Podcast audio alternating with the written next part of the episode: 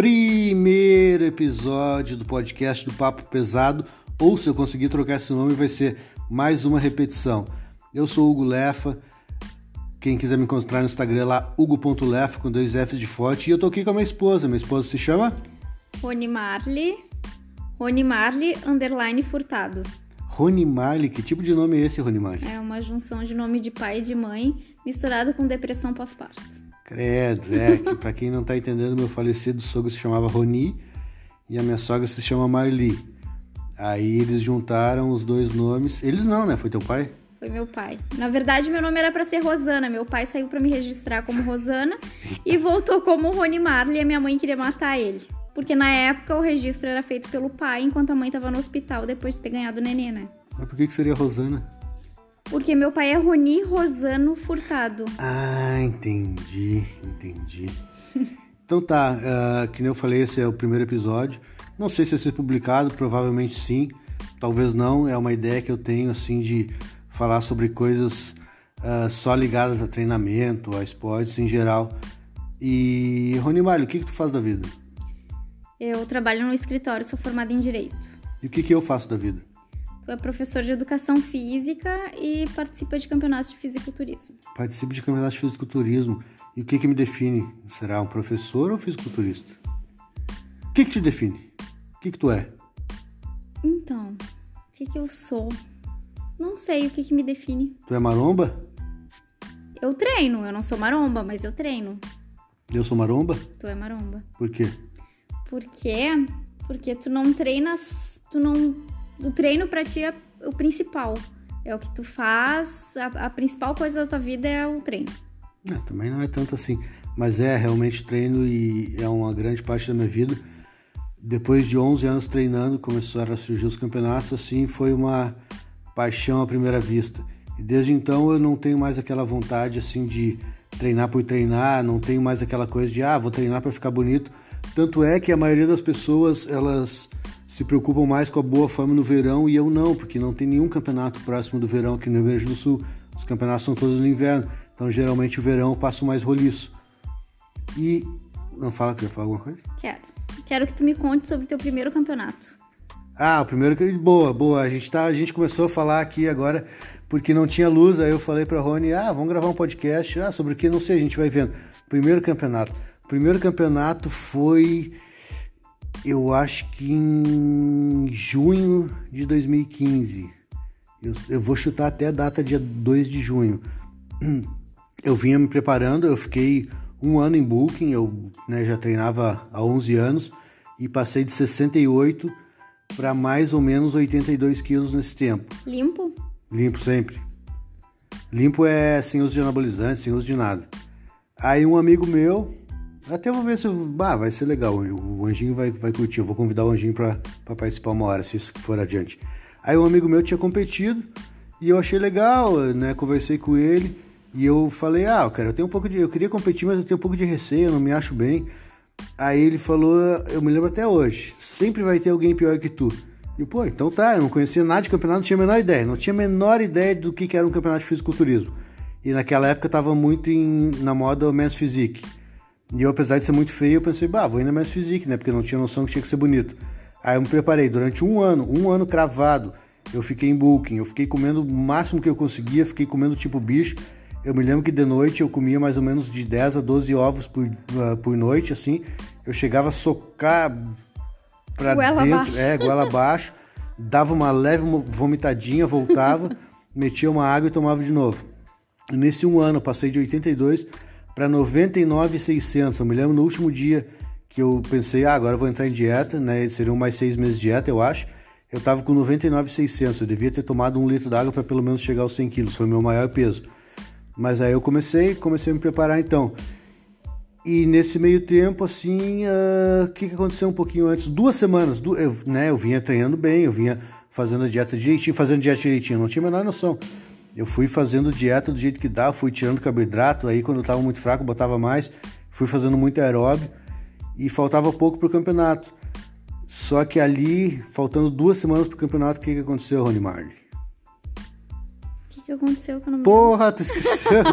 a gente casou. Ah, tá. Não, na É, verdade faltava três semanas pro A campeonato. gente casou e saímos em lua de mel ainda pra ajudar. É, Fomos passamos, passamos uma semana em Natal, Rio Grande do Norte. Aí eu tava preocupado, claro, né? Pô, tava, tava me sentindo bem, assim, tinha toda a questão de dieta. Mas eu pensei, ah, lua de mel, o que que... Né? Não tem como fazer dieta em lua Um de mel. parênteses, as fotos do meu casamento são horrorosas, porque ele tá seco, parece que tá na pedra. Ah, tava muito magrinho já, já tava pele e osso. Aí nós casamos e no dia seguinte, de madrugada, bem cedo, né? Eu me lembro que é, a gente acordou às quatro de da manhã. madrugada pro aeroporto. Fomos a Natal. Passamos uma semana lá.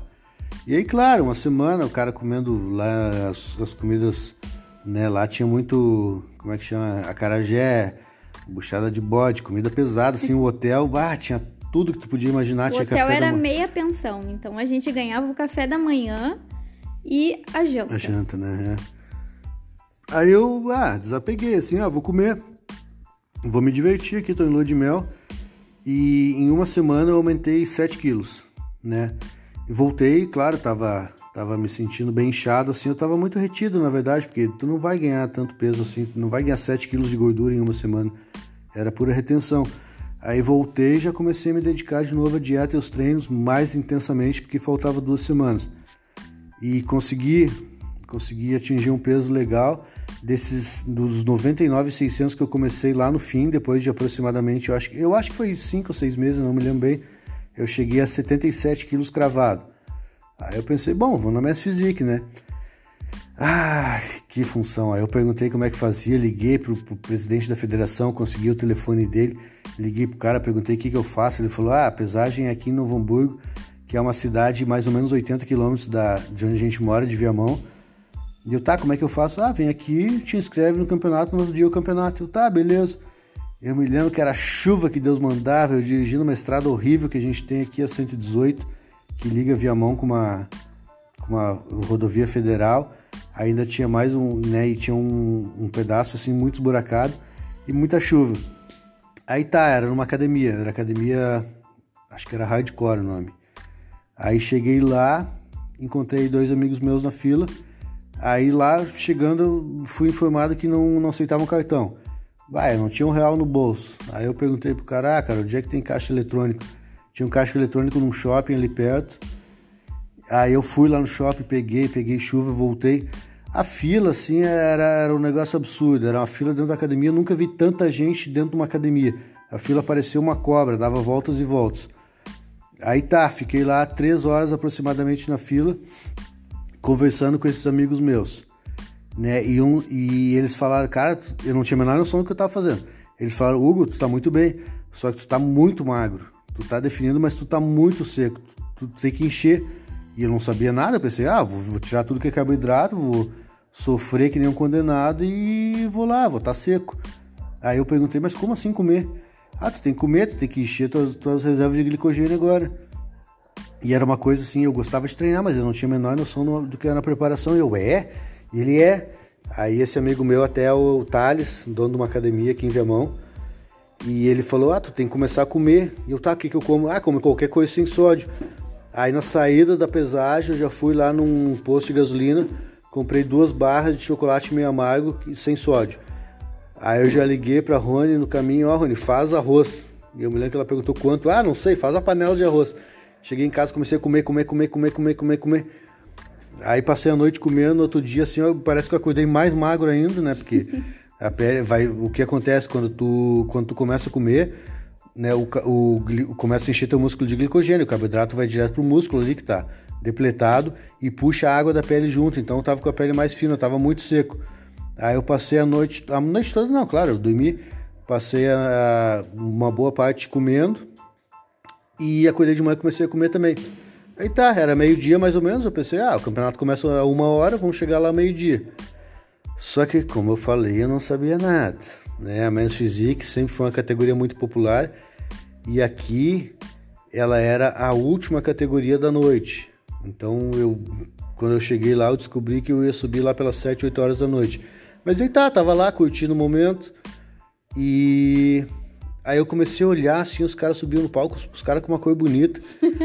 É, os caras pintados assim, eu, pô, os caras tão legal. E eu, eu achei que eu tava bronzeado, porque eu tinha passado uma semana assim no sol, eu bronzei rápido. Aí eu olhei, bah, não tô bronzeado. E o que, que a gente fez daí, Rony? Daí, o Hugo achou, tava sobrando assim um vidrinho de uma tinta que chama Protan.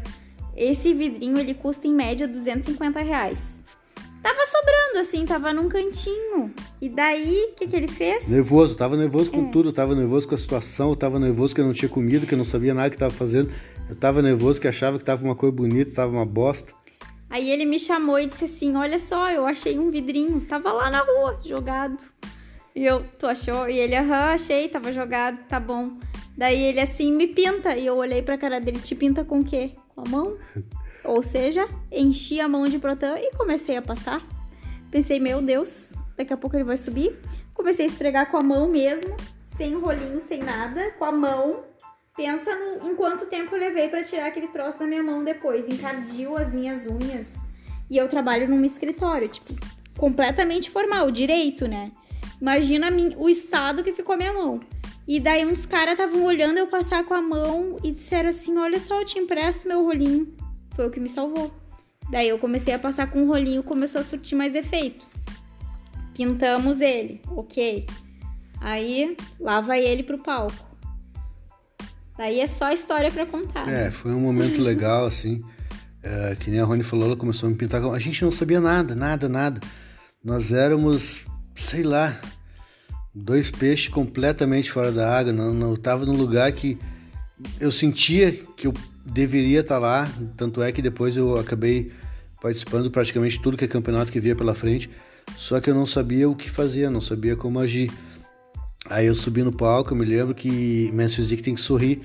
Eu não precisava forçar o sorriso, que eu estava tão feliz de estar tá lá, que eu sorria naturalmente, eu estava todo bobo, né? As pessoas gritando, porque, que eu falei, o Men's Physique é uma categoria muito popular, todo mundo gritando, eu sabia que não era para mim, mas eu sentia que era para mim. Isso passou uma energia boa.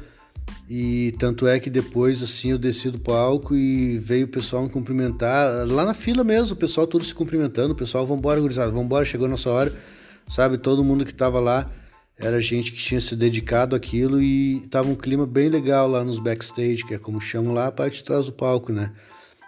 Então eu fiquei muito feliz, só que que nem eu falei, eu, eu, eu não sabia bem que tava, o que eu estava fazendo. Eu estava muito pequeno em relação aos outros, assim, porque eu achava que Men's Physique, né, eu nunca tive visto campeonato, fosse aquele aquele visual praia, aquele visual de um cara bem definido, assim, mas não com musculatura grande. Os caras eram grandes, os caras, porra, os caras eram muito grandes. E eu tava muito, muito pequenininho em relação a eles. E Nessa fora... época eu acho que foi os gêmeos, né? Não tava os gêmeos junto. Tava, tava, bah, tava só cara bom aqui do Rio Grande do Sul. Eu acho que naquela época tinha muito cara que eu conheço hoje que estava estreando, né? Os caras eram eram campeonatos estreantes esse. Tinha muito cara bom estreando, os caras estão aí até hoje. E aí, né, eu não sei que posição eu fiquei porque tinha, eu acho que tinha 17 caras. E chamavam só os seis primeiros, né? Os top 6, eu não sei que posição eu fiquei olhando depois assim, eu não fiquei em último, mas eu passei bem longe do primeiro. Mas foi tão divertido que eu sentia que ali era um negócio que eu tinha que continuar. Eu tinha que continuar fazendo aquilo, eu tinha, eu tinha que continuar aprendendo, me dedicando, porque eu sabia que ia ser uma coisa que ia me deixar muito feliz no campeonato de fisiculturismo. Então, aí depois eu acabei, que nem eu falo, dando um passo para trás para dar dois para frente. Eu troquei a categoria, mudei alguns conceitos que eu tinha para conseguir de repente ter uma longevidade nesse esporte, mas isso vai ficar para outro dia. Então, esse foi nosso primeiro teste. Eu acho que a ideia é não passar muito tempo assim, né? Esse primeiro episódio é quase um trailer, que nem eu falei, vai se chamar ou papo pesado ou mais uma repetição. Agradeço ter ouvido se é que alguém ouviu. Fico muito feliz. Espero que cada episódio eu conte uma história diferente, traga pessoas diferentes para a gente se divertir, contar histórias relacionadas a treinamento, uh, musculação, fisiculturismo, powerlifting, strongman, tudo que corrida, tudo que, que que seja relativo a treinamento de qualquer espécie. Então, eu sou Hugo.lefa lá no Instagram. Conversei com a. Rony Marley Underline Furtado.